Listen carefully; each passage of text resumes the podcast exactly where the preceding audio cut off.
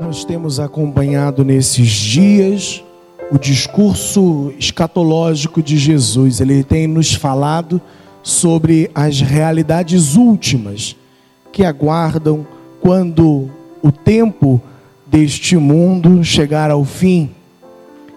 E o Senhor tem nos falado sobre vigilância, tem nos falado sobre estar atentos, sobre estar preparados. Hoje, o Senhor conta-nos esta parábola que já tantas vezes ouvimos. Dez jovens, dez virgens, cinco prudentes e cinco imprudentes. Que podemos, que ensinamentos podemos aprender desta parábola? Tantos. Gostaria de partilhar com vocês alguns. Naquele momento, nós temos uma cultura em que, quando o noivo vai viver de fato com a noiva, pensando que o desposório dos judeus se dá em duas etapas: primeiro, a troca dos dotes, e ainda não vivem juntos, e depois de seis meses a um ano no máximo vão viver juntos. Então vai a noiva com as suas amigas, é o séquito da noiva, o noivo e seus amigos. Lembremos que é justamente entre a entrega do dote e irem viver juntos, entre Maria e José, é nesse meio tempo que aparece o anjo Gabriel. Estava prometido em casamento a um homem chamado José, mas ainda não viviam juntos. Ainda não tinha acontecido o que nós vimos na parábola de hoje: a chegada do noivo para levar a sua noiva para viverem juntos. Esse séquito, o noivo, nós entendemos claramente que é uma referência, um símbolo de Jesus. Ele é o noivo, ele é o esperado, ele é o aguardado. A sua esposa não é outra senão a igreja, aquela que no livro do Apocalipse, São João diz: o Espírito e a noiva dizem: Vem. A igreja foi desposada por Cristo. Assim como Adão, já dissemos isso outras vezes, assim como do lado aberto de Adão dormido, Deus tira a sua esposa, a mulher, assim do lado aberto de Cristo, dormindo o sono da morte na cruz, Deus tira no sangue e na água, representando o batismo e a Eucaristia, a sua esposa, a igreja. Nós somos a esposa, nós somos a noiva, que o Senhor desposou para si em núpcias eternas na cruz, dando a sua vida pois este é o significado do amor conjugal, dar vida, entregar a própria vida. O Senhor nos dá a sua vida. Nos dá a sua vida para que possamos viver não mais para nós mesmos, mas por Ele, que nos amou e se entregou por nós. Nós somos esta noiva que deve estar preparada. Agora, se a noiva é a igreja, e nós somos, claro, parte deste corpo místico que é a igreja, cada um é um membro desse corpo, um membro vivo. Então podemos entender também que na parábola de hoje nós somos essas virgens, essas jovens. Está falando de nós o Senhor.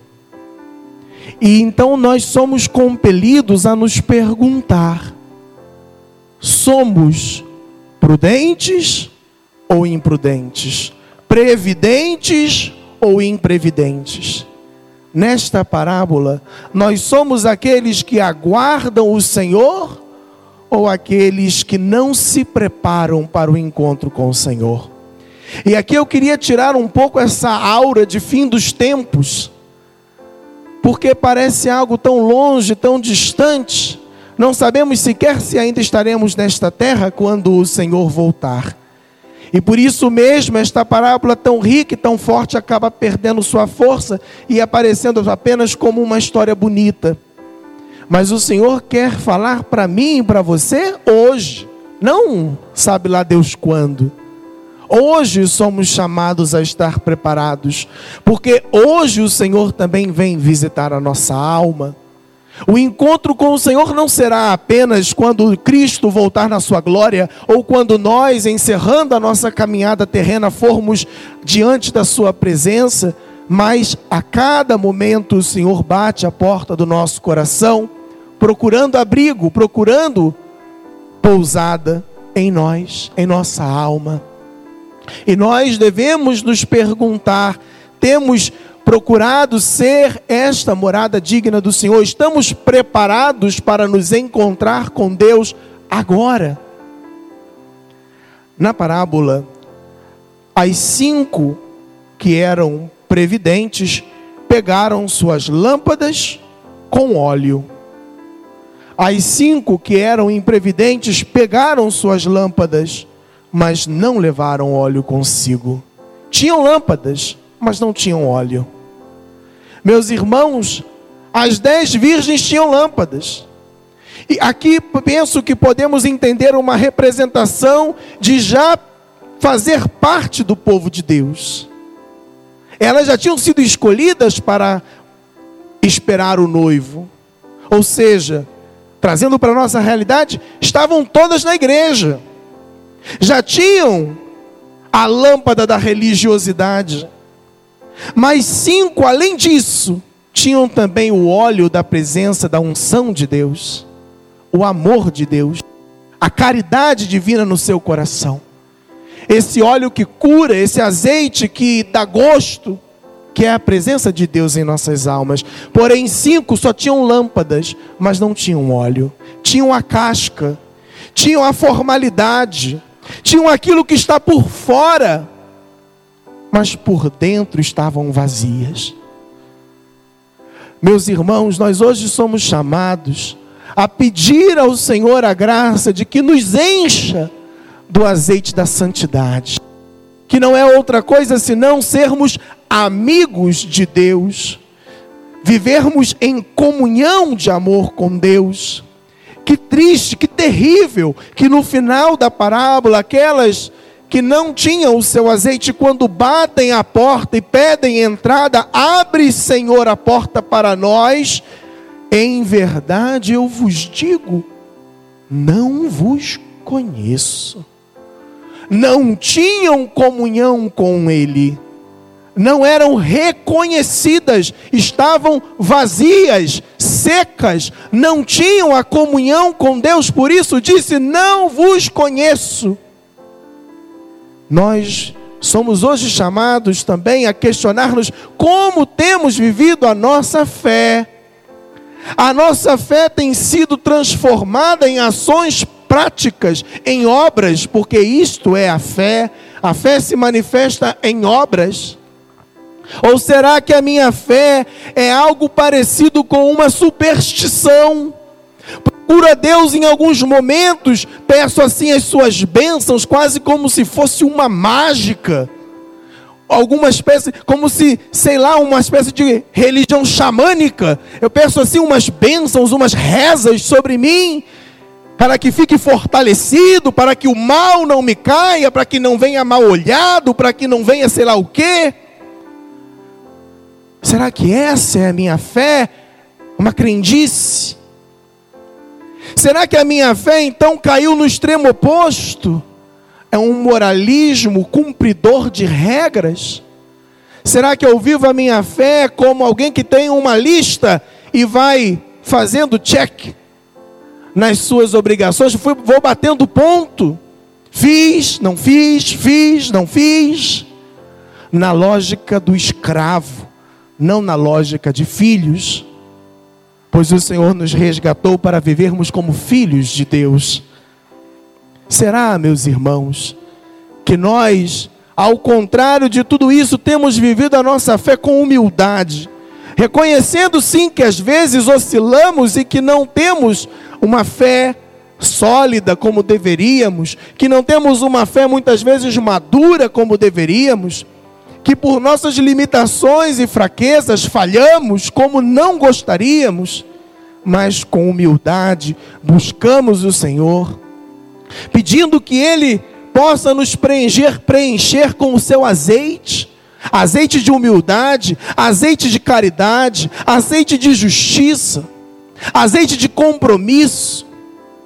Será que nós estamos cheios do azeite de Deus? Ou estamos apenas com nossas lâmpadas vazias? O Senhor vem a nós. Olha que bonito que São Paulo, na primeira leitura da missa de hoje, tirada de sua carta primeira aos Tessalonicenses, diz: cadê? Deixa eu achar. Estou na leitura errada. Fazei progressos ainda maiores. São Paulo começa elogiando aquela comunidade Viveis, deveis viver para agradar a Deus, como aprendestes de nós, e já estáis vivendo assim.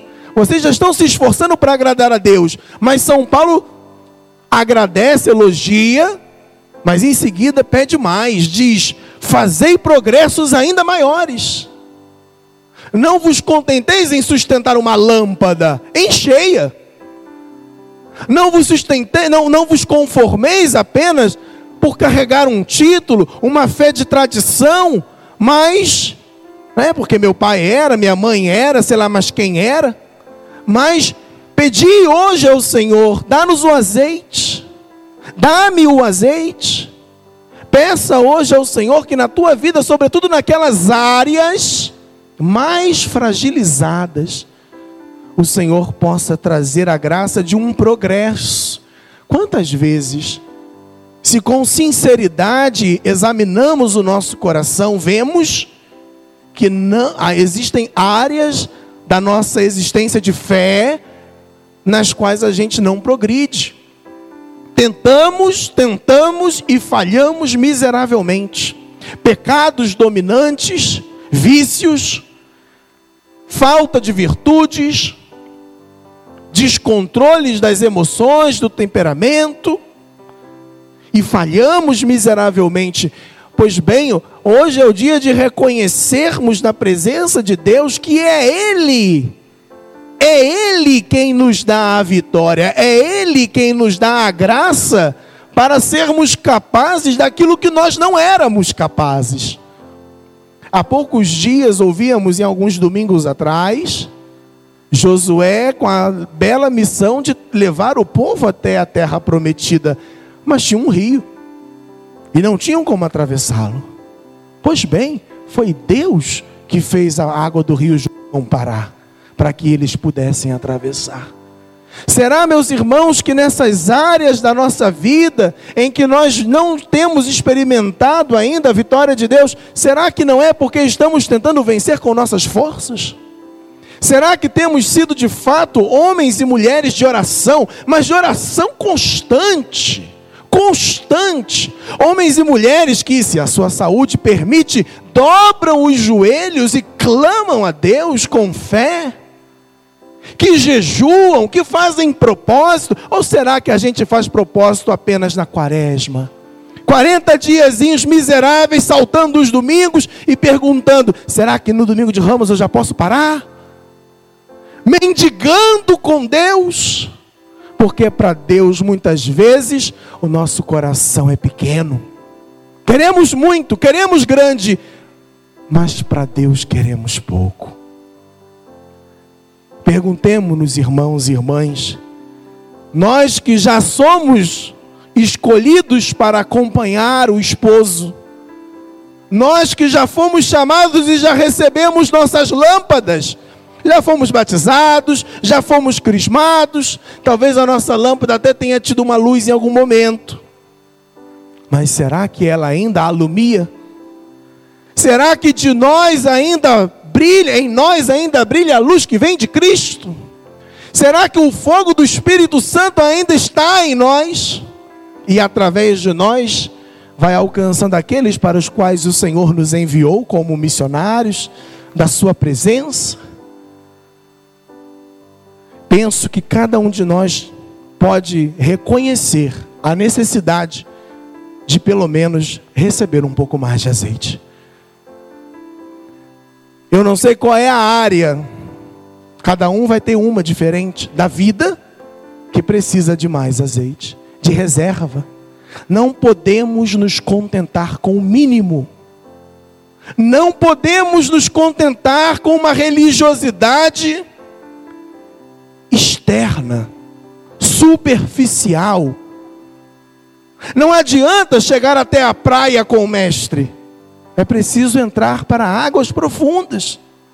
Não adianta molhar o pezinho na água e ver que é gostosinho, mas porque ainda temos o coração na margem, porque ainda temos o coração nas coisas da terra, não temos coragem de mergulhar no mar do amor de Deus, daquilo que Ele tem reservado para nós, porque ainda temos um coração pequeno, porque a nossa lâmpada ainda está vazia. Que não seja mais assim. Que não seja mais assim. São Paulo, com palavras muito duras, critica a impureza dos corações, daqueles que já receberam a palavra de Deus, aqueles que já foram evangelizados. Mas São Paulo diz que precisam abandonar essas práticas mundanas, abandonar toda, todo tipo, toda espécie de impureza para não viver como os pagãos que não conhecem a Deus e que se deixam levar por toda espécie de paixão. Desprezar esses preceitos, diz São Paulo, não é desprezar um homem, e sim a Deus. E sim a Deus que nos deu o Espírito Santo. Deus não nos destinou, não nos chamou à impureza, mas à santidade. Clamemos hoje, meus irmãos, que o Senhor nos dê o seu azeite de santidade, que é comunhão com Deus, que é intimidade, que é diálogo. E revisemos se temos dado para Deus o espaço que lhe é devido.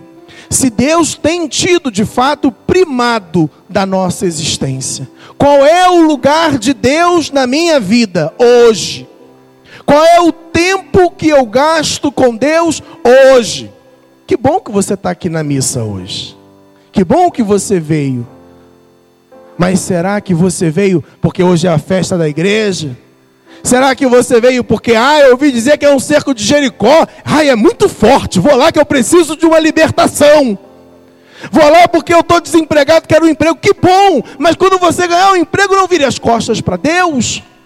Ah, eu vou lá porque é cerco de Jericó. As muralhas vão cair. Padre Pedro vai pedir para cantar a música das muralhas. e vão cair. Ah, que a gente gosta de uma espiritualidade exibicionista. Gostamos do chamativo. Mas será que se Padre Pedro chamasse para a gente rezar as mil Ave Marias, a gente estava aqui? Será que se não tivesse passeio com o Santíssimo, a gente estava aqui? Será que se o Padre Pedro convocar hoje, no final da missa, um jejum com todos os paroquianos, a gente faria? Será que de fato nós queremos encher o nosso azeite? Ou a gente quer soltar fogos de artifício? Desculpe, Padre Pedro, se eu estou me metendo onde não devo. Mas porque sou de fora, posso falar coisas que o Senhor talvez não possa. Depois eu vou embora para minha casa e fica tudo bem. Meus irmãos, de verdade, não tem coisa melhor nessa vida do que experimentar o amor de Deus. E você já sabe disso. Não tem coisa melhor nessa vida do que experimentar a misericórdia de Deus se derramando por nós. De saber que Deus nos ama tanto a ponto de dar a vida por nós. E não deu só na cruz, não, dá hoje a vida por você e por mim. Você e eu já experimentamos isso tantas vezes. O cuidado de Deus por nós. Que nós possamos fazer essa experiência sempre. Não precisa ser só de vez em quando. Não precisa ser só quando a coisa apertar. Deus nos ama tanto. Que mesmo quando a gente faz isso com Ele, Ele continua nos amando tanto. Deus nos ama tanto e nos espera e se dá por nós. O Senhor nos pediu para estar vigilantes para quando ele chegasse. Pois bem, dentro de alguns minutos, o esposo, o noivo, vindo do céu, descerá sobre este altar. No pão e no vinho consagrado, seu corpo, sangue, alma e divindade Estaremos nós preparados? Estará o nosso a nossa lâmpada cheia ou estará vazia? Se você hoje com essas palavras que lhe digo, sente que a tua lâmpada está um tanto quanto vazia, não tenha medo. Diga assim: Senhor, eu hoje trouxe minha lâmpada vazia para que o Senhor possa enchê-la. E se você acha que a tua lâmpada já está cheia, diga assim: Senhor, eu esvazio a minha lâmpada na tua presença, porque não quero achar que sou eu que me preencho. Eu a esvazio para que o Senhor possa preenchê-la. Que Deus nos preencha a todos nós com o seu amor. E você e eu saiamos daqui tendo a certeza de termos experimentado um pouquinho desse amor de Deus que no céu experimentaremos em plenitude. Assim seja.